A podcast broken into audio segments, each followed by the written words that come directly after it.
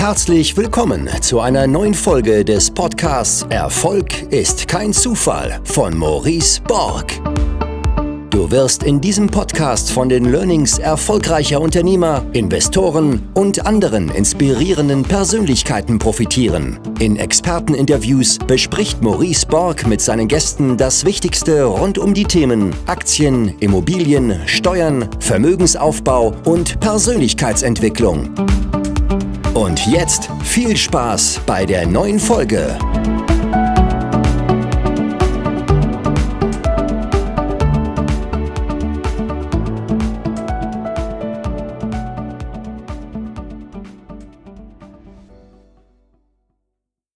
Herzlich willkommen zu einer neuen Folge des Podcasts Erfolg ist kein Zufall. Heute mit Professor Dr. Jack Nasher, den das Forbes Magazine mal als den führenden Verhandlungsberater der Welt bezeichnet hat. Ich habe selbst einige seiner Bücher gelesen. Sein Buch Deal ist für mich das Beste davon, hat von mir 9,5 von 10 Borgschen Punkten erhalten und ist für mich in der Kategorie Verhandeln neben dem Buch auch von Chris Voss, das finde ich auch sehr gut, kompromisslos verhandeln ähm, ist ein Must-Read in der Kategorie. Und Jack, erstmal schön, dass du dir die Zeit nimmst, auch, auch für meinen Podcast. Vielleicht an alle die, die dich nicht kennen, wie äh, bist du denn Verhandlungsexperte überhaupt geworden? Ähm, es gibt ja einige, die in der Thematik auch Bücher schreiben. Gefühlt sind viele davon ehemalige ähm, Geiselnehmerverhandler vom FBI gewesen. Äh, was ist dein Background? Ja, also das ist natürlich schön, ne? diese Geiselnehmer, aber das, ähm, die Sache ist immer, ich denke immer so, als Polizist zu verhandeln oder so ist bestimmt ganz interessant, weil du hast ja immer noch eine Knarre, ja, äh, äh, Worst Case. Und äh, diesen Vorteil hatte ich nie. Ich hatte also nie, oder sagen wir mal, selten Knarre dabei und musste daher eigentlich immer hasseln, ja. Und ich habe damals auch als Student das sehr gerne gemacht. Also wenn man irgendwelche Clubs wollte oder so, dass wir reinkommen, ja, mit, mit irgendwie fünf Jungs ich wurde immer vorgeschickt und äh, es hat eigentlich immer Spaß gemacht. Und habe dann eben, ähm, ja, ich habe Jura studiert, auch zu Ende studiert und dann äh, habe ich mich Psychologie, habe ich ebenfalls studiert und, und, und Wirtschaft, ähm, habe noch einen Master dran gehängt in Oxford, da war das ganz nett, da ging das halt relativ, da gab es ja dieses äh, Master, dass man eben ziemlich schnell noch was, wenn man auch was anderes studiert hat, das machen konnte. In England und Amerika ist es üblich. Hier studieren Leute ja meistens immer das gleiche, Bachelor und Master, was ich langweilig finde. Und ich habe mich da also in unterschiedlichen Sachen eben reinge äh, Sachen reingefuchst und habe dann auch mein Referendariat gemacht als Jurist, war ähm, bei der UNO in New York, war bei einer Großkanzlei, wo ich eigentlich immer hin wollte und habe gemerkt, eigentlich interessiert mich immer nur das Verhandeln. Das hat mich eigentlich nichts anderes interessiert. Das hat eine Weile gedauert, bis ich das gecheckt habe, was eigentlich, äh, weil ich habe einfach gemerkt, so dieses, dieses Schreiben verfassen und, äh, und, und im Büro hocken war nicht unbedingt was für mich, aber das Verhandeln habe ich sehr genossen. Und das hatte ich eigentlich immer gemocht und habe dann eben Jura, äh, Philo äh, Psychologie und äh, Wirtschaft kam dann wirklich die Schnittmenge zusammen und es war dann wie so ein Aha-Erlebnis und es war gerade in der UN habe ich das erlebt, als ich gemerkt habe, ja, was mir wirklich Spaß macht, ist dieses auch Koalitionen schmieden, ähm, was dann hinter den Kulissen passiert, ähm, beim, ja, bei einem Bier passiert oder so, das ist eigentlich das Verhandeln. Also im Prinzip Menschen dazu zu bringen, ähm, ja, das, das zu machen, was man will. Kann man nicht anders sagen. Und das ist natürlich auch ein Traum. Das ist ja ein sehr, was Traumhaftes. Und ich habe mir das immer ganz naiv wie ein Kind äh, mir gewünscht, dass ich wie einen Zauberstab habe und alle machen, was ich will. Und nichts anderes ist eigentlich verhandelt. Und deswegen habe ich mich so eingefuchst in diese Skill, eben was die wissenschaftliche Arbeiten angeht, also was, was wissenschaftliche Verhandlungsforschung angeht, was eben auch Street Smarts angeht. Ne? Es gibt ja manchmal Leute, ich habe von vielen Menschen gelernt, die äh, gar nicht studiert haben oder auch kein Buch dazu gelesen haben, die einfach gut waren. Ich habe mich gefragt, was, was macht das so gut? Und habe diese Sachen und die äh, schaue ich mir immer noch an. Ich, jeden Tag lese ich das Neueste zum Verhandeln. Ich rede mit Menschen, die verhandeln. Ich lerne Leute kennen. Mit Hypnose habe ich mich beschäftigt. Habe selbst Menschen hypnotisiert auf der Bühne. Ähm, fand das also als Mentalist, also mein, mein Hobby, ähm, dass ich Menschen ähm, auf der Bühne dazu bringe, eben Sachen zu machen. Das habe ich ja vor Jahren gemacht. Und das ist auch eine Frage. Ne? Wie, wie kannst du Menschen sagen, diene mir, ja, tu jetzt dies, tu, geht das, funktioniert das, ähm, so hypnotische Sprachmuster und, und, was da alles gibt, also Suggestionen. Und all diese Sachen kamen dann halt zusammen und, und deswegen bin ich, ähm, ja, bin Professor geworden, weil ich einfach gerne, ja, ich mag das wissenschaftliche Arbeiten, aber eben auch die Praxis, ja, und diese Kombination aus Wissenschaft und Praxis. Ich meine, wir sind ja total ähm, in der, also mein Institut ist, wir sind ja die ganze Zeit in der Praxis von Automobilzulieferern bis Anwaltskanzleien, äh, die beraten wir, wir helfen bei Verhandlungen, bei wichtigen und sind übrigens auch selbst als Investoren aktiv, Private Equity, Immobilienportfolio, weil wir glauben, du kannst halt über Verhandeln nicht nur reden. Ne? Es ist irgendwie peinlich, wenn du darüber nur redest, du musst auch selber machen. Ja? Und, und die, die Praxis ist äh, so Zügel und Spuren zugleich. Ähm, das heißt, wenn ich, wenn es jetzt zu theoretisch wird und es bringt nichts in der Praxis, dann lassen wir es. Und äh, wenn es, ja, aber wir, wir brauchen eben die Kombination und das ist unser Anspruch. Wissenschaft und Praxis. Was ist der Verhandlungserfolg, auf den du am meisten stolz bist in deinem Leben? Ja, ja das ist halt so, ich meine, ich, ich habe so viele Verhandlungen schon geführt und das Interessante ist, ich erinnere mich oft nicht mehr. Ähm, weil ich habe mal ja von einem Pornodarsteller ein Interview gesehen, der gesagt, er kann sich immer nur an die letzten zwei Filme erinnern und bei mir ist es so ähnlich. äh, ich kann mich wirklich immer nur an die letzten zwei Verhandlungen erinnern und ich weiß, dann habe ich ein gutes Gefühl und so. Ich muss mir immer meine Notizen ansehen, weil tatsächlich ist es so viel, dass ich es noch nicht mal mehr weiß. Ja. Und in eigener Sache bin ich eigentlich nicht besonders stolz, da schäme ich mich meistens. Weil wenn ich in eigener Sache verhandle, bin ich viel schlechter, als wenn ich es für andere mache. Äh, und äh, nicht, dass ich, ich, ich mache nicht mehr grobe Fehler wie früher, ähm, weil ich merke einfach, sobald mein Herz involviert ist, werde ich schlechter als Verhandler. Das ist ein übliches Phänomen, deswegen sind Leute auch, auch professionelle Verhandler zu Hause, mit ihren Kindern zum Beispiel, sehr schlecht. Also sie lieben natürlich ihre Kinder, ihre Frau, ihren Mann, wen auch immer. Ähm, und dadurch werden wir schlechter, wenn wir also emotional involviert sind. Und so ist es bei mir auch. Ich habe sicherlich meine schlechtesten Verhandlungen für mich selbst geführt, privat wie auch ähm, im Business, wenn ich selbst zum Beispiel, ja, wenn ich daran denke, ich wollte mal ein Ferien, ein Ferienhaus äh, kaufen, da habe ich grobe Fehler gemacht in der Verhandlung, weil ich habe mich wirklich verliebt in dieses Haus. Ich habe es dann letztlich nicht gekauft, was mir bis heute leid tut. Es war eigentlich, naja, wirtschaftlich die richtige Entscheidung, aber es tut mir trotzdem sehr weh, weil mein Herz ist da involviert. Ich kann es einfach nicht als Verhandler sehen. Das heißt, wenn ich auf irgendwas stolz bin, dann eigentlich immer nur auf die Deals, die ich für andere gemacht habe und die ich bei anderen, ähm, die ich bei anderen hinbekommen habe. Mhm. Und äh, gibt es Situationen für dich, äh, wo man überhaupt nicht verhandeln sollte?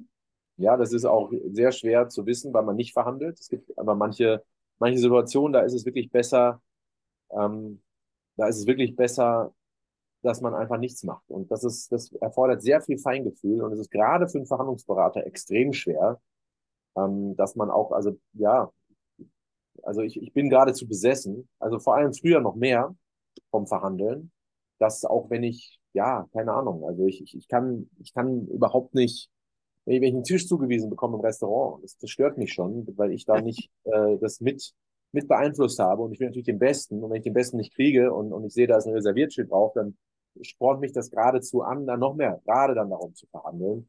Und äh, das ist für meine Begleitung oft unangenehm, weil die denken sich, was, ich meine, das ist unangenehm, man kann mit dir nirgendwo mehr hingehen. Und äh, man muss wirklich aufpassen. Also ich habe mich da schon gebessert, aber es ist eine Art Berufskrankheit. Ne? Klar, wenn du den ganzen Tag verhandelst, du willst halt. Und es ist ja gerade so, ne? Ehrgeizige Menschen sind ja, der Ehrgeiz kommt ja gerade daher, dass man sich verbessern will.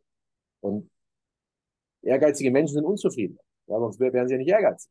Ja, du willst dich ja verbessern von, du willst ja von einem Punkt zu einem anderen Punkt kommen. Und das ist natürlich auch ein Fluch, ja, weil ähm, sehr zufrieden sind eigentlich Menschen, die wenig ehrgeizig sind. Aber die schaffen auch weniger, aber die sind zufriedener. Und du musst dann für dich fragen, ja, was ist besser eigentlich? Das ist gar nicht so leicht. Das ist etwas, was auch ein Planungskurs dir nicht beibringen kann. Ich kann dir nur beibringen, wie du besser verhandelst, wie du das bekommst, was du willst. Aber wann du einfach mal zufrieden bist, das musst du dir selber beibringen. Und bist du zufrieden? Ja, das ist echt schwer. Also so, grundsätzlich würde ich sagen schon, aber wie gesagt, ich versuche immer zu verbessern, immer zu optimieren.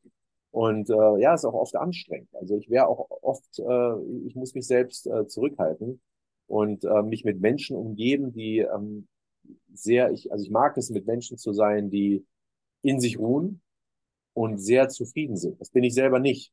Ähm, ich bin, wie gesagt, einer, ich will immer, ich habe diesen Ehrgeiz in mir. Deswegen kann ich auch so gut verhandeln. Aber ich versuche von diesen Menschen zu lernen. Aber diese Menschen, die so in sich ruhen und zufrieden sind, manchmal schaue ich sie mir auch an und denke mir und verachte sie. Weil ich mir denke, weil ich mir denke, hm, da könnt, du könntest doch so viel mehr haben, das bist du ein Trottel, dass du dich damit zufrieden gibst. Aber dann erinnere ich mich wieder und denke mir, ja, unterm Strich ist doch ganz gut ab und zu einfach mal zufrieden zu sein. Ja? Also es ist mhm. wirklich ein ewiger Kampf. Ja, das muss ich schon zugeben. Und wenn du einen Urlaub buchst, sagen wir mal ein Hotel, ähm, buchst du dann immer die äh, niedrigste Kategorie und äh, nervst dann am Telefon oder wie ist dann deine Ja. Strategie? Ja, ja, also da wurde ich ja, also ähm, da, da habe ich ja irgendwann ein Instagram-Video, äh, wo ich gesagt habe, ja, ich lasse mir immer alle Zimmer zeigen, alle freien. Und da haben Leute gesagt, das geht doch überhaupt nicht, so unmöglich, so ein Quatsch, ja, ich arbeite im Hotel, das geht gar nicht. Und die Antwort ist doch, es geht. Äh, es geht natürlich nicht, wenn du im Ibis bist oder so, da sind die Leute natürlich genervt und haben keinen Bock auf dich. Aber wenn du halt in der hohen, also ich mag sehr gern schöne Hotels und wenn ich, ähm, und ich, ich gehe wirklich gerne in, in äh, alte Grand Hotels vor allen Dingen. Und, und alte Grand Hotels haben es an sich, dass halt wirklich jedes Zimmer anders ist. Ja, die sind halt nicht wie ein Ibis gebaut, wo halt jedes Zimmer halt, was weiß ich, 14,5 Quadratmeter hat und, und sowas, ja.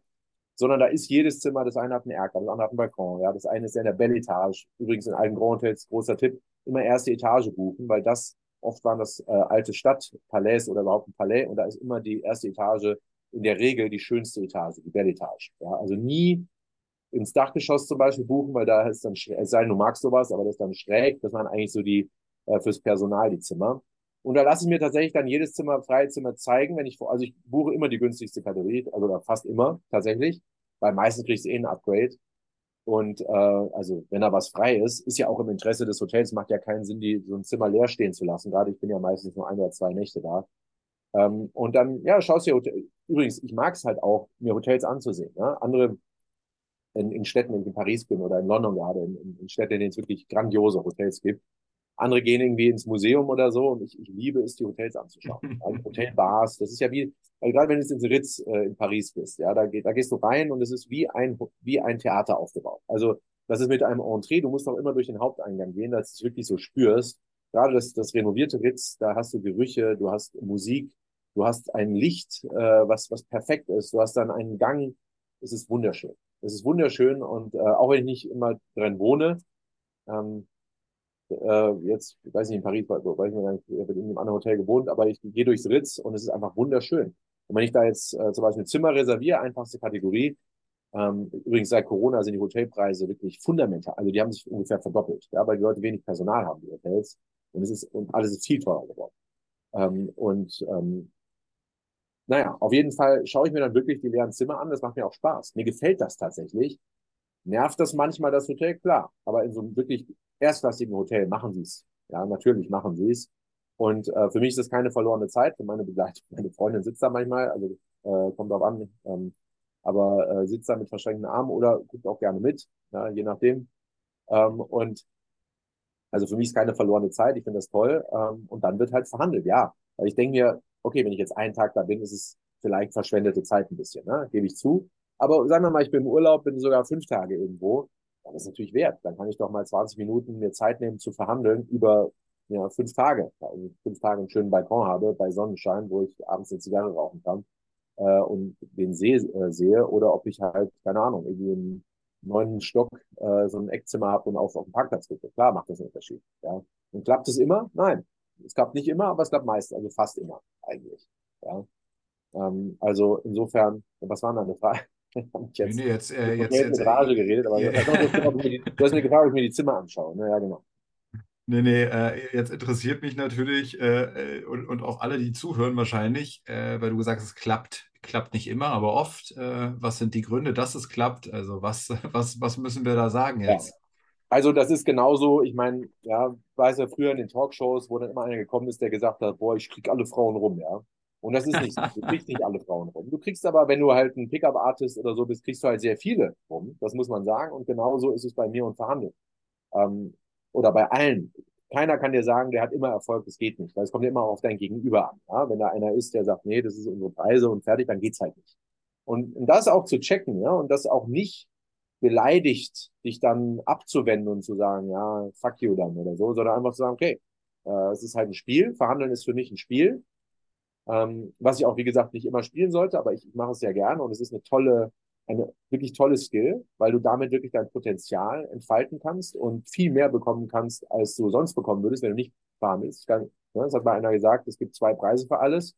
Ein Preis für den, der verhandelt und ein Preis für den Trottel. Ja, wer bist du? Das liegt in deiner Hand. In deiner Hand. Du musst ja nicht verhandeln, ähm, aber es wäre schade, wenn du es nicht machst. Du wirst viel Potenzial verschenken, Und für mich ist Erfolg eben dein Potenzial zu entfalten. Und das, da ist die beste Skill dafür, das zu bekommen, was du willst. Verhandeln, nichts anderes. Ähm, insofern, es geht nicht immer, natürlich nicht. Es spielen viele Faktoren eine Rolle. Ja, manchmal hast du einfach, ja, du hast halt einen Angestellten vor dir, der kann dir halt nun mal keinen Rabatt geben, weil er es halt nicht darf. Der hat schon mal Rabatt gegeben und da hat er eine Abmahnung bekommen. Ja, dann, dann geht's halt nicht. Dann kannst du dich auf den Kopf stellen. Vielleicht kannst du was anderes rausholen. Du darfst ja nicht auf eine Sache fixieren. Ganz wichtige Grundregeln verhandeln. Fixiere dich nicht auf Preis. Was gibt's noch? Upgrade natürlich. Was gibt's noch? Gutschein vielleicht für die Bar. Ist auch nett. Ein paar Drinks. Oder sagst, okay, oder Halbpension oder Frühstück, wenn Frühstück nicht inkludiert ist. Ja, Frühstück ist eh so eine Sache. Ne? Also ich mag Frühstück zum Beispiel nicht im Hotel, weil ich habe erst, ich habe morgens gar nicht so Hunger. Ja, man steht auf, man soll gleich dann so ein riesen Buffet in sich reinwürgen. Äh, Deswegen buche ich auch immer ohne Frühstück, wenn es geht. Ja. Und was wirfst du von deiner Seite aus mit rein? Also jetzt hast du ja die andere Seite erwähnt, ne? Es gibt Upgrades, es gibt irgendwie einen, einen, einen Bargutschein, äh, es gibt äh, einen Balkon äh, mit einer schönen Aussicht. Ähm, aber was wirfst du denn mit rein in den, in den Ring? Na mich, guck dir mich an. Meine Präsenz. ja? Das ist ja ganz, sehr, ganz übersehen. Sehr, mein, mein Lächeln im Gesicht, meine Zufriedenheit. Aber, aber ohne Witz, ähm, Hotels und auch alle anderen Dienstleister haben ja mittlerweile panische, geradezu panische Angst. Auch mein Cousin ist Arzt, mir auch gesagt, die haben alle Angst vor schlechten Google-Bewertungen. Ja? Ähm, vor schlechten Bewertungen einfach. Die wollen Leute zufriedenstellen, weil sobald einer nicht zufrieden ist, gibt's dann vielleicht einen riesen, äh, ja, äh, Ein-Sterne-Bewertung, äh, Scheißladen noch nie so schlecht was bedient worden und so weiter. Das mache ich zwar nicht, ich habe keinen Bock, irgendwelche Bewertungen sind auch zu zu irgendwie hinterfotzig, ja, da also hinterher eine Bewertung zu schreiben, eine negative. Ich mache das lieber, aber weißt du, Leute wollen zufriedene Kunden und das ist halt auch ein Interesse vom Hotel, das Interesse auch vom Restaurant. Die wollen, dass es dir gut geht. Ja, das ist ja deren Job. Die wollen, dass es dir gut geht, die wollen, dass du zufrieden bist, die wollen, dass du ähm, ja gute Stimmung, dass du gut redest über den Laden. Insofern ähm, darfst du das nicht vergessen. Und kommt immer darauf an, auch mit wem du sprichst. Deswegen solltest du immer wenn möglichst mehrere Instanzen angehen. Ja, also fang immer so weit unten an wie möglich, weil du brauchst ja nur ein Jahr. Aber wenn du gleich mit dem Chef anfängst, viele sagen ja, ich will gleich mit dem Chef reden, das ist ein Fehler. Weil wenn der Nein sagt, ist es gelaufen. Wenn aber ein Mitarbeiter, ähm, eine Mitarbeiterin vom Chef, Chefin Nein sagt, das heißt gar nichts. Du gehst einfach eine Etage höher und versuchst nochmal. Du brauchst ja nur ein Jahr. Cool. Und äh, Thema Erfolg in Verhandlungen. Wie definierst du Erfolg in einer Verhandlung? Ist Win-Win der größtmögliche Erfolg? Ja, Erfolg, also ähm, ich definiere eigentlich das nicht, aber mein, von Gefühl, was, was ist ein Erfolg, ist, wenn du das bekommst, was du willst oder was ganz anderes. Und das ist auch wichtig, ne, dass du nicht, dass du sehr flexibel bist in der Verhandlung, weil es geht ja nicht darum, dass du genau das bekommst, was du dir vorgestellt hast, sondern dass du offen bist. Ich meine, es ist genau wie du hast ein Problem und du bist eine Lösung. Und es ist ja egal, wie die Lösung aussieht. Warum, ja, du bist ja nicht auf eine Lösung fixiert. Und so soll es beim Verhandeln auch sein. Du sollst nicht auf einen Verhandlungspunkt äh, fixiert sein, wie zum Beispiel, ich will 1000 Euro mehr Gehalt. Ja, zum Beispiel. Und du kriegst dann nur 800, dann wäre das ja kein Erfolg. Aber stell dir vor, du kriegst 500 und du kriegst Firmenwagen dazu oder was weiß ich, oder Homeoffice-Tage dazu oder musst einen Tag weniger die Woche arbeiten. Ja, dann ist es doch ein super Erfolg. Ja? Das heißt, diese Flexibilität ähm, in der Verhandlung ist das A und O. Also das ist eine der, der wichtigsten Grundprinzipien in der Verhandlung. Es gibt sehr viele Grundprinzipien, die ich äh, beibringe. Und jetzt äh, hast du eben ein, ein ganz wichtiges, ähm, nämlich sei ganz flexibel, wie du deine Interessen durchsetzt. Versteif dich nicht auf eine Sache. Jetzt berätst du ja viele Unternehmen. Gerade hast du von, von einem Angestellten gesprochen, der, der mehr Gehalt will. Mhm. Hast du Hast du einen Tipp für den einen oder anderen Zuhörer, der jetzt noch als Angestellter arbeitet, wie er an mehr Kohle kommt, wie er eine bessere Gehaltsverhandlung führt? Nee. Wie soll ich einen Tipp haben? Ich kenne ja gar nicht. Also, ja. ich meine, du darfst nicht vergessen, ne, eine Verhandlungsberatung ne, ist eine sehr individuelle, individuelle Sache. Ne? Das ist wie wenn du mich fragst, ja, äh, was soll ich denn heute kochen? Ja? Was weiß ich, bist du Vegetarier? Ja, also das, das, kann ja nicht irgendwas sagen im Gericht. Ne? Also es gibt sehr viel. Ich kann nur eine Sache vom Mindset. Na gut, dann gebe ich dir einen allgemeingültigen Tipp. Ja? Ein allgemeingültiger Tipp ist es, dass du dir klar machst, wir leben im Kapitalismus. Und das ist eine sehr schöne Sache, weil es ist sehr einfach. es geht nicht darum, welche Religion du hast. Es geht nicht darum, welches Parteibuch du hältst, sondern es geht nur um eine Sache. Du musst mehr wert sein dem Unternehmen, dem Unternehmen mehr bringen, als du kostest. That's it. Das ist eigentlich die Rechnung. Ganz einfache Rechnung. Und wenn du das hinkriegst und wenn du das beweisen kannst, dann kannst du auch mehr bekommen, vielleicht als du jetzt bekommst. Aber das muss ja einfach klar sein. Es wird viel zu viel ähm, in meiner Erfahrung. Wir haben auch Leute, die, also Arbeitnehmer, Arbeitgeber hauptsächlich, aber auch Arbeitnehmer, die zu uns kommen und sagen, hey, ich habe eine wichtige Gehaltsverhandlung, könnt ihr mich vorbereiten? Drei Stunden, buchen drei Stunden. Okay. Und, und dann, die haben so viel persönliches Baggage, was sie glauben und Sympathie und so weiter. Hey, die Sache ist eigentlich ziemlich einfach. Du musst zeigen, was du dem Unternehmen mehr bringst, als du kosten wirst. That's it. Das ist nicht so schwer. Das ist eine sehr, sehr feine, schöne, transparente Sache im Kapitalismus, dass es nur darum geht, ob du, keine Ahnung, ob du drei äh, Köpfe hast, ja, ob du vier Beine hast, interessiert niemand. Hauptsache, du bist günstiger als was du bringst. That's it. Ist doch schön. Und so musst du denken. Das soll dein Mindset sein, wenn du in die Gehaltsverhandlung gehst. Du sagst, wahrgenommene Kompetenz ist wichtiger als tatsächliche Kompetenz. Nein, nein, das sage ich nicht. Das sage nee? ich. Nein. Sondern? Also tatsächliche Kompetenz ist ja etwas, was wir uns unser gesamtes Leben erarbeitet haben. Ja? Das ist Schule, Studium, Ausbildung, äh, Fortbildung, äh, Fachbücher. Die tatsächliche Kompetenz ist unheimlich wichtig. Wenn ich zum Arzt gehe, ich, dass der wirklich kompetent ist. Aber was ich sage ist, es gibt parallel die wahrgenommene Kompetenz. Die wahrgenommene Kompetenz. Und die wahrgenommene Kompetenz ist für den beruflichen Erfolg mindestens genauso wichtig. Ja. Und manchmal, okay, du hast recht. Manchmal ist es vielleicht sogar wichtiger. Manchmal ist es sogar wichtiger, wenn Leute wirklich null beurteilen können, die tatsächlich Kompetenz. Aber ich meine nicht, dass es grundsätzlich wichtiger ist, mehr zu scheinen als zu sein. Überhaupt nicht. Das wäre ja dumm, weil in so einer Welt will ich natürlich nicht leben. Aber die Realität ist die, dass Leute, die tatsächlich Kompetenz beurteilen können und daher auf die wahrgenommene sich stürzen. Insofern hast du recht, was die äh, Realität sozusagen angeht. Es ist so, dass die Menschen, die, ich meine, schau dir doch mal in der Politik zum Beispiel an.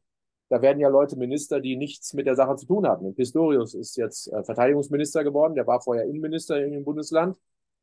Und nach einer Woche musste er dann Pressekonferenzen zum Verteidigungsministerium halten und hat geredet, als ob er nichts anderes gemacht hat sein ganzes Leben, hatte sich genau eine Woche damit beschäftigt. Natürlich ist er nicht wirklich kompetent. Natürlich nicht. Aber er muss eben kompetent erscheinen. Das ist halt so. Ja. Und das ist in sehr vielen Bereichen so, gerade wenn du mit äh, sehr erfolgreichen Menschen redest, die halten sich generell für total inkompetent und sagen, aber ich muss halt immer den Eindruck erwecken und das ist für deren Erfolg wichtig. Und es gibt einige Techniken, um diese wahrgenommene Kompetenz hervorzuheben. Und damit beschäftigen wir uns in der Regel nicht. Ich habe dazu ein Buch geschrieben, das heißt überzeugt ähm, oder convinced auf Englisch. Und ähm, da sind Techniken, wie wann andere über dich denken, dass du sehr kompetent bist. Was musst du tun, dass der andere, eine andere, der keine Ahnung von dir hat, sagt, er oder sie ist der Beste in diesem Bereich. Können wir vielleicht mal äh, Pareto anwenden? ähm, weil der Podcast geht ja jetzt nicht ewig. Ähm, was, sind, was sind so die 20 Prozent, äh, die 80 Prozent der wahrgenommenen Kompetenz ausmachen? Also was, was kann ich tun? Was fällt dir ähm, spontan dort ein? Okay, also mir fällt ein, dass du Zuversicht ausstrahlen musst. Also wenn du eine Sache dir nur merken willst, das ist auch das, äh, also nach der Einleitung das erste Kapitel in meinem Buch überzeugt, wenn es eine Sache gibt, die dich kompetent wirken lässt, dann ist es Zuversicht auszustrahlen. Zuversicht, was deine Fähigkeiten angeht, Zuversicht, was dein Talent in einer Sache angeht und Zuversicht, was die Aufgabe, ja, die, die, die vor dir liegt. Also ein Kunde kommt zu dir und wenn du jetzt sagst, ja, puh, ah, weiß nicht, ob ich glaube, die hier bei mir richtig sind, das ist tödlich für deine wahrgenommene Kompetenz. Wenn du bescheiden bist, das ist tödlich für deine wahrgenommene Kompetenz. Wenn du sagst, ja, hm, gehen Sie mal lieber zum anderen, ich, äh, wohlgemerkt, wir gehen jetzt vom Normalfall aus, wo du die Sache eigentlich, also ist in deinem Bereich einigermaßen liegt und du kannst es eigentlich ganz gut lösen. Wenn du keine Ahnung hast, dann würde ich das niemals empfehlen, dass du diese Arbeit überhaupt annimmst. Aber falls du das eine normale Situation ist, ist es immer besser, mehr Zuversicht zu zeigen. Es gibt keine einzige Technik, die, die ähm, ja, die deine Kompetenz besser ausstrahlt als von dir gezeigte Zuversicht, was deine, dein Talent angeht, was deine Fähigkeiten angeht und was die Aufgabe angeht, die dir gerade gestellt wird. Du kannst durchaus sagen, das ist, eine schwierige, das ist ein sehr dickes Brett, was hier gebohrt werden muss. Das ist nicht leicht. Ja, das ist wirklich schwierig. Aber sie sind an der richtigen Adresse. Bei mir bist du richtig. Ja.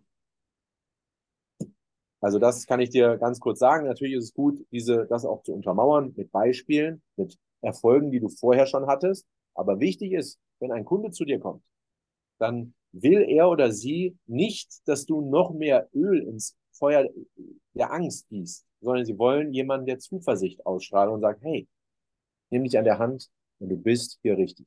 Keine Sorge, ich werde mich darum kümmern. Wie sieht es mit ähm, Statussymbolen aus? Äh, steigert die Rolex meine wahrgenommene Kompetenz?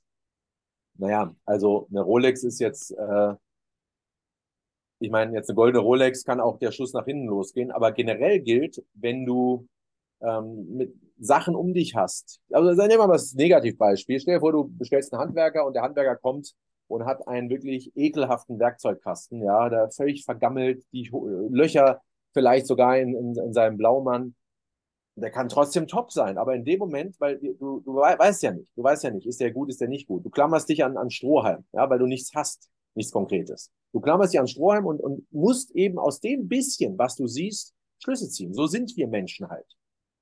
Und wenn dein Gegenüber irgendwie vergammelt aussieht, dann geht der Status runter und Status tatsächlich, wahrgenommener Status korreliert mit wahrgenommener Kompetenz.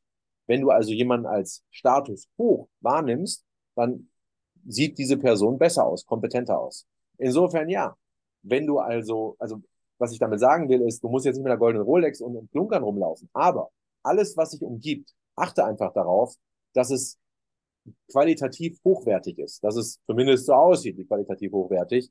Ist doch klar. Ich meine, wenn du zum Notar gehst und der unterschreibt hier, äh, sagt hier, unterschreiben Sie und gibt dir einen Kuli vom letzten Weltspartag, ja, 1987, dann macht das einen anderen Eindruck, als wenn er dir einen Mont Blanc oder auch, es muss jetzt nicht Mont Blanc sein, aber einen anderen hochwertigen Stift dir überreicht ist. Weil wie gesagt, du kannst ja seine Kompetenz gar nicht beurteilen, du klammerst dich an irgendwas, was du siehst. Und Statussymbole sind so etwas. Interessanterweise, wenn man Leute fragt, ob Statussymbole sie beeinflussen, sagen sie immer nein. Aber die Realität und Experimente zeigen was anderes. Also Leute, die sagen, mir doch egal, was der oder die anhat, trotzdem gehen Menschen eher bei Rot über die Straße, wenn einer in Anzug und Krawatte über die Straße geht, als wenn einer in T-Shirt und Jeans bei Rot über die Straße geht. Ja, das sind die gleichen Menschen, die sagen, ne, also Statussymbol ist mir ganz egal. Die gehen dann mit über die Straße, oder was meinst du? Ja, ja. die Tendenz ist höher, mit bei Rot über die Straße zu gehen, wenn einer äh, hohen Status mit, mit, seiner Kleidung ausstrahlt. Ja. Ein Klassiker. Aber es gibt viele andere Experimente. Äh, zum Beispiel ein Auto äh, bleibt stehen vor einer roten Am äh, vor einer Ampel, die grün wird. Und ob das Auto jetzt ein Luxuslimousine ist oder eine Schrottkiste. Und bei der Schrottkiste hupen die Leute viel schneller. Bei der Schrottkiste sind von 100, glaube ich, sogar drei einfach dagegen gefahren, gegen Sto äh, die Stoßstangen bewegen.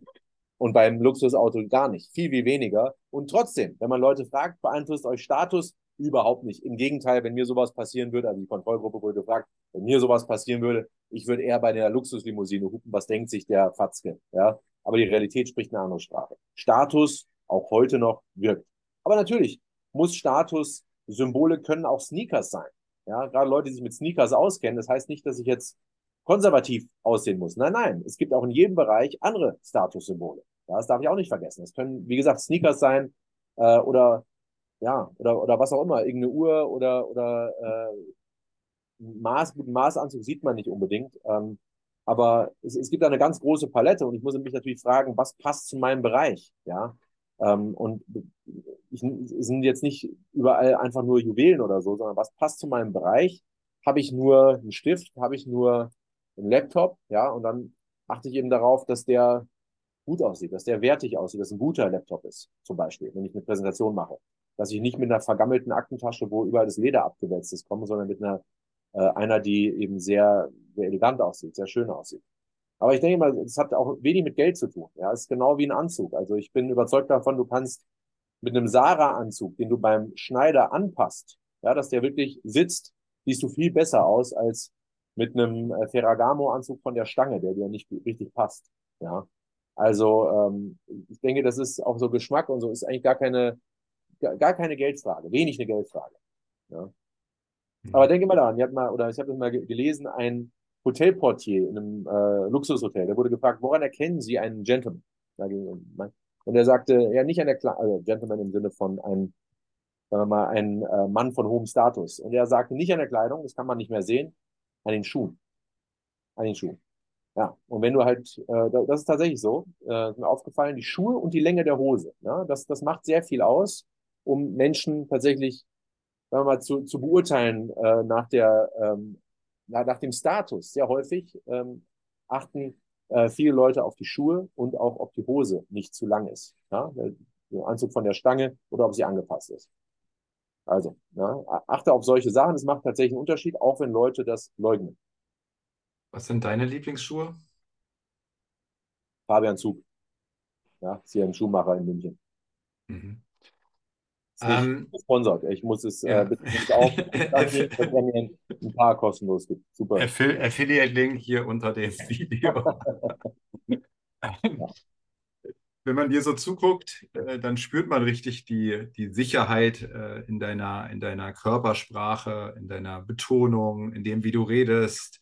Unsicherheit wird wahrscheinlich auch ein enormer Killer sein für jeden Verhandlungserfolg. Kannst du Kannst du Tipps geben, wie es gelingt, schlichtweg selbstsicherer zu sein oder im Zweifel zumindest so zu wirken? Du meinst bei Verhandlungen oder in welcher Generell Situation? im Leben sicherlich. Also ich merke es immer, meine Studenten haben mich oft gefragt, äh, wenn sie Vorträge halten müssen. Ja, ähm, ich meine, ich habe ja vor, weiß ich nicht, 10.000 Leuten schon gesprochen und die fragen mich, wie, ja, einfach ist man da nicht nervös? Und die Antwort ist doch, ich bin da immer, immer nervös. Ähm, aber das ist auch nicht so schlimm. Also Nervosität gibt mir Kraft. Ich war, ich hatte mal eine Zeit lang so viele Vorträge gehalten, dass ich überhaupt nicht mehr nervös war und die Vorträge waren nicht so gut. Ich hatte da nicht so viel Energie.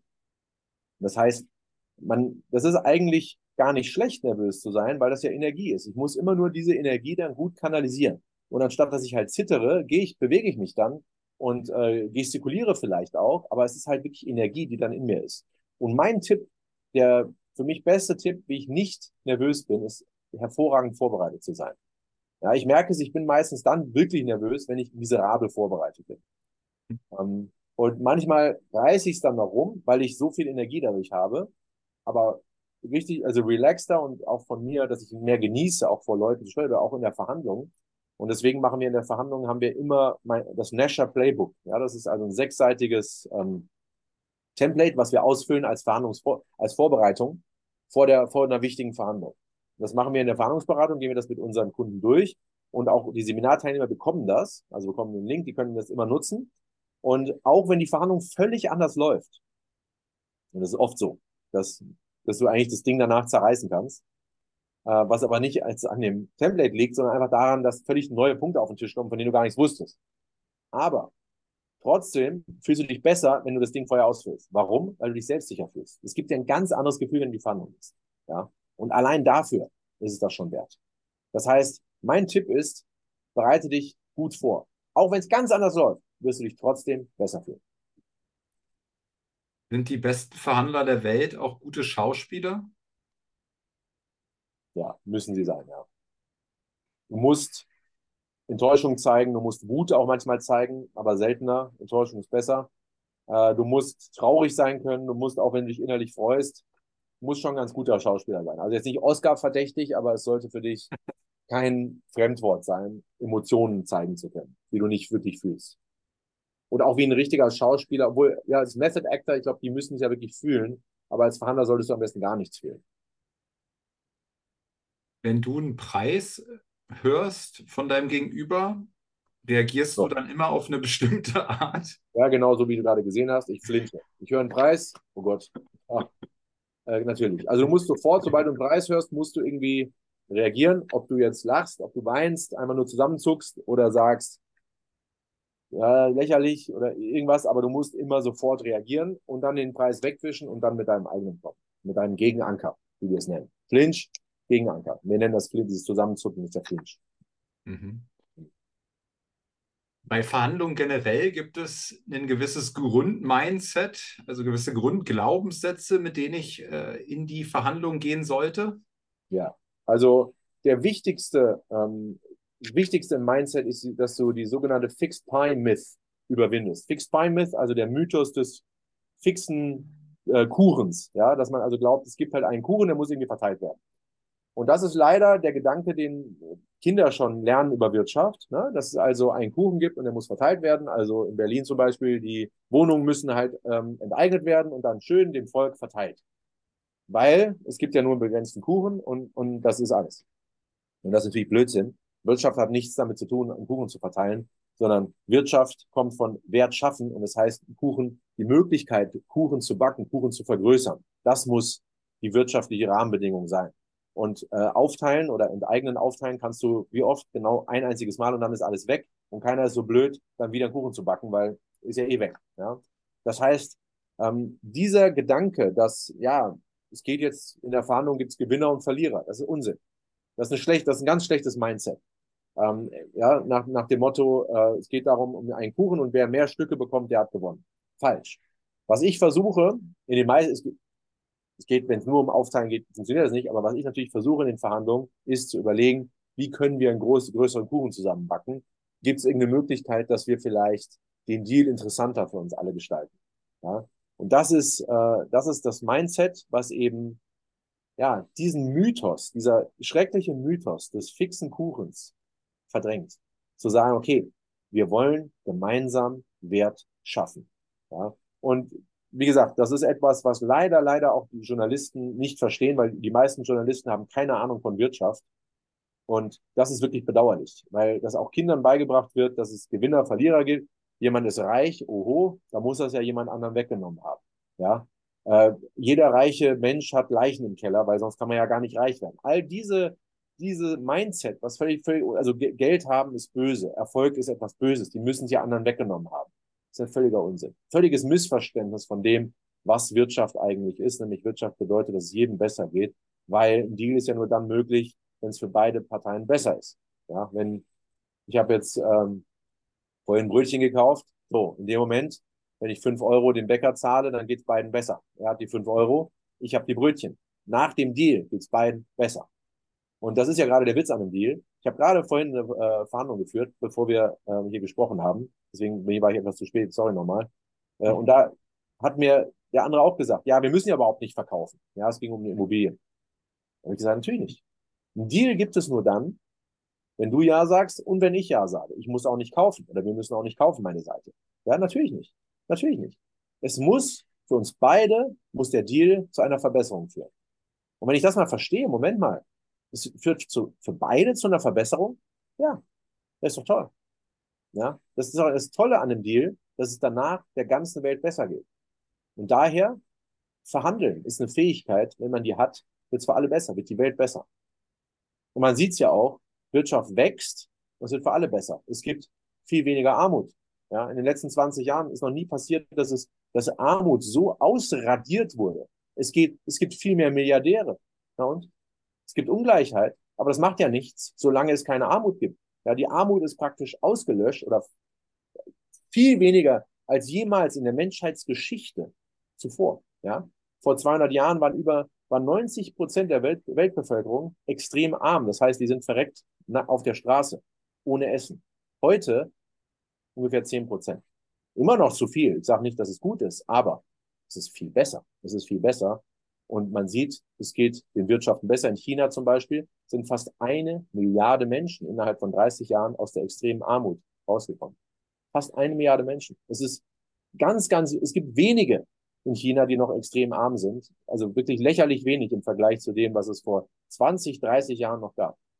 Weil es dies gibt, ja, es gibt halt sehr viele Milliardäre in China. Und es gibt eine große Schere zwischen Arm und Reich. Aber das macht doch gar nichts. Solange es keine Armut gibt, ist es doch völlig egal. Dann gibt es halt ein paar Milliardäre. Na und? Weil es ist ja nicht so von, von diesem Gedanken, der Fixed Payment müsste, wenn es mehr Milliardäre gibt, müsste es allen anderen viel schlechter gehen. Aber das ist nicht der Fall. Es gibt viel mehr Milliardäre und insgesamt werden die Menschen viel reicher. Ja, wenn ich also diesen Zusammenhang zwischen, oh, die Schere zwischen arm und reich wird größer, macht nichts, wenn es insgesamt den Leuten besser geht. Thema Immobilieninvestor. Wann hast du damit angefangen, äh, in Immobilien zu investieren? 2011. Ja.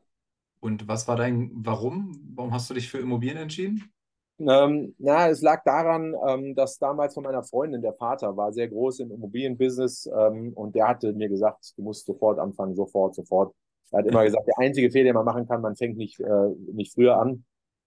Und der hat mich sozusagen dahin gedrängt äh, und äh, dem bin ich ja auf der einen Seite sehr dankbar, weil es ist schon, äh, jetzt ein Portfolio aufgebaut. Auf der anderen Seite ist natürlich auch viel Arbeit und Ärger, muss man auch sagen. Ne? Ich meine, Aktien machen dir null Arbeit, aber der große Unterschied ist halt bei Immobilien, dass du halt leveragen kannst. Ne? Das heißt, du kannst halt mit wenig Eigenkapital ein ziemlich großes Rad drehen. Das kannst du natürlich mit Aktien nicht, weil du kannst nicht der Bank sagen, hier, äh, ich habe 100.000, gib mir bitte 900.000 dazu und dann kann ich eine Million in den Aktienmarkt äh, investieren. Macht da keine Bank, aber bei Immobilien halt schon, ja? weil es halt immerhin eine Immobilie gibt. Ja? Das ist der große Vorteil von Immobilien. Der Nachteil ist eben, dass es auch ziemlich viel Arbeit und Ärger machen kann. Und das jetzt natürlich mit den Zinsen ist halt eine Sache und auch die ähm, Auflagen, die behördlichen, sind ja auch, auch nicht ohne. Ja, gerade im Wohnbereich, also gewerblichen habe ich, bin ich nicht, ich bin nur im Wohnimmobilienbereich. Und das ist nicht so leicht. Ja, da gibt es schon einige Sachen und es frisst auch Zeit und, und das, das muss man schon im Auge haben sieht dein Ankaufsprofil aus, wenn jetzt jemand dabei ist und sagt, ich wollte schon immer mal Jack Nasher eine Immobilie verkaufen? Also ich weiß nicht, ob das so erstrebenswert ist, mit dir zu verhandeln, nee, aber... Ach, ich meine, ja. ich, sag mal, ähm, ganz einfach, Rhein-Main-Gebiet, nur Städte, ja, äh, Frankfurt, Offenbach, Wiesbaden, Darmstadt vielleicht noch und nur Wohnen, ja, ähm, bis, ja, also äh, ja, Mehrfamilienhäuser ab einem gewissen Volumen, so ab vielleicht zwei Millionen ungefähr. Ja. Also mhm. gerne Angebote, aber muss sagen, es ist im Moment äh, sehr problematisch, weil die Verkäufer kleben noch an den Preisen von 2021 und das ist einfach unrealistisch. Ne? Also die müssen sich erstmal finden, wobei ich habe noch nie so viele Angebote gehabt wie jetzt. Ähm, aber es ist auch nicht leicht mit den Banken, gerade Finanzierung, da muss man schon wirklich viel Verhandlungsgeschick aufbringen. Also wir machen auch gerade ein ähm, Seminar für Immobilieninvestoren, ähm, oder Immobilienbranche generell, da ist im Moment wirklich Verhandlungsgeschick gefragt, weil ich meine, hey, vor ein paar Jahren, du konntest ja jeden Mist kaufen. Ja? Du konntest auf ImmoScout irgendwas kaufen, ja, hast auch das Geld bekommen, äh, 110 Prozent Finanzierung für ein Prozent und kann, kannst halt nichts falsch machen können. Und jetzt sieht's ganz anders aus. Jetzt trennen sie wirklich die Spreu vom Weizen und ähm, Profis freuen sich, weil die sagen, jetzt sind die ganzen Amateure aus dem Rennen. Ja? Makler sind jetzt wieder freundlich auf einmal zu Käufern. Ja, die haben ja Käufer wie den letzten Tag waren oder nicht zurückgerufen, weil mussten sie auch nicht. Ähm, da hat sich echt viel, viel geändert und du musst jetzt einmal noch verhandeln können. Und da sind immer noch tolle Deals möglich. Und ich glaube, auch in ein paar Jahren wird diese Zeit, die wir jetzt haben, ähm, wird man denken, oh, da gab es doch ein paar ganz gute Möglichkeiten, ne, günstig einzukaufen. Ähm, es gibt manche echt gute Schnäppchen gerade. Aber da musst du halt echt gut verhandeln mit den Banken, dass du auch finanziert bekommst, dass du gut finanziert bekommst mit ähm, dem Verkäufer sowieso, mit dem Makler, was die Quotage angeht, was man eigentlich nicht macht. Äh, ich bin immer ein Freund davon, die ganze Quotage zu zahlen, dass du ein guter Kunde bist, aber auch das ist mittlerweile anders. Insofern gibt es sehr viel Hebel. Und dann kommen wir natürlich ins Spiel. Ja. Kann man im Bereich Finanzierung bei einer Bank äh, so raushandeln? Was man da raushandeln kann? Ja. Also, da kannst du halt, ich meine, was, was halt gerade gerade sind, ist eine, eine, Finanzierung sozusagen von dem alten Eigentümer zu behalten, ja, die noch äh, 14 Jahre läuft, weil der ein Forward-Darlehen sich da gesichert hatte. Ähm, das zum Beispiel und dafür der Bank noch, noch was anderes bei dieser Bank zu finanzieren, weil die Bank hat natürlich keinen Bock, eigentlich dir einen Kredit für einen Prozent äh, weiter zu geben, obwohl sie die fünf Prozent sonst nimmt, ja. Aber das ist möglich, solche Sachen sind natürlich möglich, es sind möglich, darfst du nie vergessen, was kannst du der Bank eigentlich noch so geben. Ja? Und immer eine gute Sache, die der Bank geben kannst, sind Versicherungen. Ja? Das heißt, du machst die Gebäudeversicherung ähm, über die Bank, damit verdienen die ziemlich viel, das darf man nicht unterschätzen und äh, einfach mal schauen, was dieser Bank halt wichtig ist. Ne? Manchen Banken ist echt ist der Bodenrichtwert sehr wichtig als, als Kriterium, anderen Banken ähm, ist es nur die Rendite und so weiter. Da gibt es so viel, über das man sprechen kann. Ähm, das ist ein eigenes, wirklich ein ganz eigenes Kapitel für sich, was wir dann eben ähm, in unserem Seminar besprechen und das dauert schon drei Tage. Ja. Was ist das für ein Seminar? Kann da ein Zuhörer jetzt noch teilnehmen dran? Ähm, ja, ich mein, weiß nicht, ob man sich da noch anmelden kann. Also jetzt auf, auf Mallorca äh, im März, irgendwie 22. März, drei Tage ist jetzt echt ziemlich kurzfristig, aber ähm, da geht es, ich weiß auch gar nicht, ob da Plätze frei sind. Ihr könnt uns mal, wenn ihr Interesse habt, eine E-Mail schreiben an office.nesha.com und dann, äh, oder ich gebe euch einen Link, vielleicht kannst du den Link einblenden, ich habe den jetzt nicht. Ja. Ähm, aber das ist etwas, genau, 22. bis 24. März ähm, auf Mallorca, auch mitfinanziert mit dem Zinspapst Neuwirt der wird dort auch sprechen und äh, über die Zinsen. Also sehr, sehr clever, wie man das jetzt macht mit Variablen, also mit Deals mit der Bank ausbaldowert. Ähm, der Immobilienprivatier ist da ähm, und ja, äh, Christian Grünke aus, aus Hamburg, wirklich ein sehr großes Rad dreht, äh, self-made, der war Polizist und hat sich dann selbstständig gemacht und jetzt im dreistelligen Millionenbereich tätig, ähm, so wie auch der Immobilienprivatier, der sehr originelle Deals macht, was mich immer wieder verblüfft. Und äh, dann kommt mein Notar, mein Notar auch, der sehr, sehr gut ist. Und ähm, ja, und eben die Frage ist, wo habe ich überall Hebel? Ne? Wo habe ich überall Hebel? Und das muss man jetzt ausreizen. Und ich bin überzeugt davon, das kannst du jetzt viel besser ausreizen als noch vor zwei Jahren, weil wenn du es dann nicht gekauft hättest, hätten es zehn andere gekauft. Und das ist jetzt nicht mehr so. Und das ändert sehr viel, auch zu deinen Gunsten. Wo kann man wo kann, soll man dich, soll man dir folgen? Wo kriegt man am besten Informationen von dir? Wo bist du aktiv? Auf LinkedIn ab und zu, äh, immer mal wieder und auf Instagram natürlich. Aber vorher auf Instagram gibt es ein paar Betrüger, die ähm, irgendwelche Bitcoins äh, oder irgendwelche Krypto-Sachen verkaufen wollen. Also Jack Nasher Official ohne Unterstrich oder sonst irgendwas. Äh, das bin dann tatsächlich ich. Ich habe irgendwie keinen blauen Haken, ich muss mich mal irgendwann darum kümmern. Ähm, aber ja, es ist, äh, es ist äh, kurios, wie viele Leute, also einer wurde jetzt geschädigt, tatsächlich hat irgendwie 200 Euro den überwiesen irgend so ein Bitcoin. Also es tut mir auch richtig leid, aber was soll ich machen? Also ich kann auch nicht mehr machen, als sie zu melden. Aber genau, auf jeden Fall Instagram. Ähm, genau, schickt mir äh, Blumen oder, oder sonst irgendwas. Äh, und ähm, genau, gerne. Ja, und, ja, ich meine, natürlich. Ja. Diese Fake, diese Fake-Profile gehen ja rum äh, wie nichts. Und ich, äh, ich glaube, jedes große Profil hat äh, zehn Fake-Profile, dann werden die irgendwie ab und zu mal, äh, schließt die Facebook wieder, dann gibt es wieder neue. Ähm, da sollte man wie, wie oft im Leben aus meiner Sicht schon mal ein bisschen auch drüber nachdenken, wenn auf einmal Jack Nasher äh, mit, einem, mit einem falschen Deutsch in der Sie-Formulierung hin zu ja. Du-Formulierung switcht und, und so weiter ähm, und, und ein Krypto, ähm, Krypto-Scam ähm, anbieten will, dass du das dann wahrscheinlich nicht bist. Ja, ja, das könnte sein, aber, ja, aber ich weiß auch nicht. Ne? Aber gut, andererseits, ich bin auch, ich war mit mir, also war mir auch ein bisschen geschmeichelt, als ich erfahren habe, dass da jemand 200 Euro hinüber, da dachte ich, okay, der hat wirklich so ein Vertrauen in mich, dass er wirklich so einen Mist geglaubt hat. Ja, das hat mir also ein bisschen geschmeichelt auf der, auf der anderen Seite, obwohl es mir eigentlich leid getan hat. Ja, aber ja, du hast schon recht. Eigentlich hätte es nicht passieren sollen.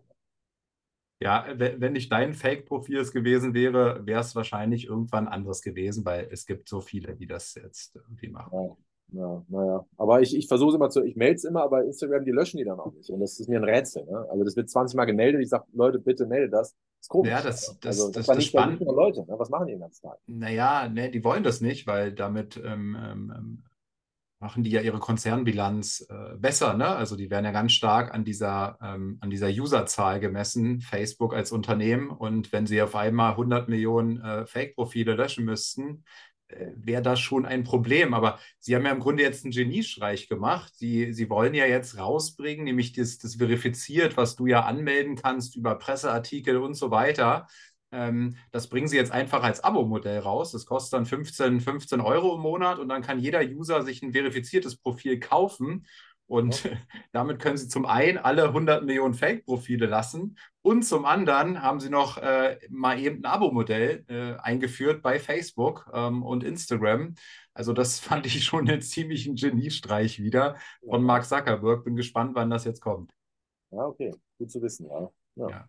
Also, aber du kannst, du kannst dir das äh, verifizieren lassen in deinem Profil. Äh, da musst du, glaube ich, vier, fünf Presseartikel über dich äh, einstellen und die hast du ja. Und dann kriegst du auch diesen blauen Haken. Also das ist gut investierte Zeit an deiner Stelle, ja.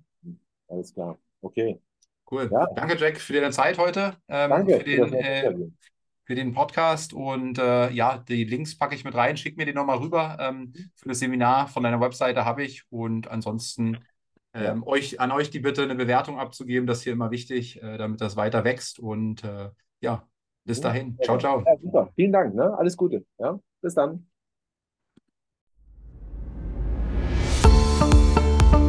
Das war eine weitere Folge des Podcasts Erfolg ist kein Zufall von Maurice Borg. Bitte nimm dir eine Minute und unterstütze uns mit einer Bewertung. Folge Maurice Borg bei Instagram und profitiere von seinen täglichen Buchausschnitten aus den besten Büchern unserer Zeit. Sein Profilname ist mb-maurice-borg.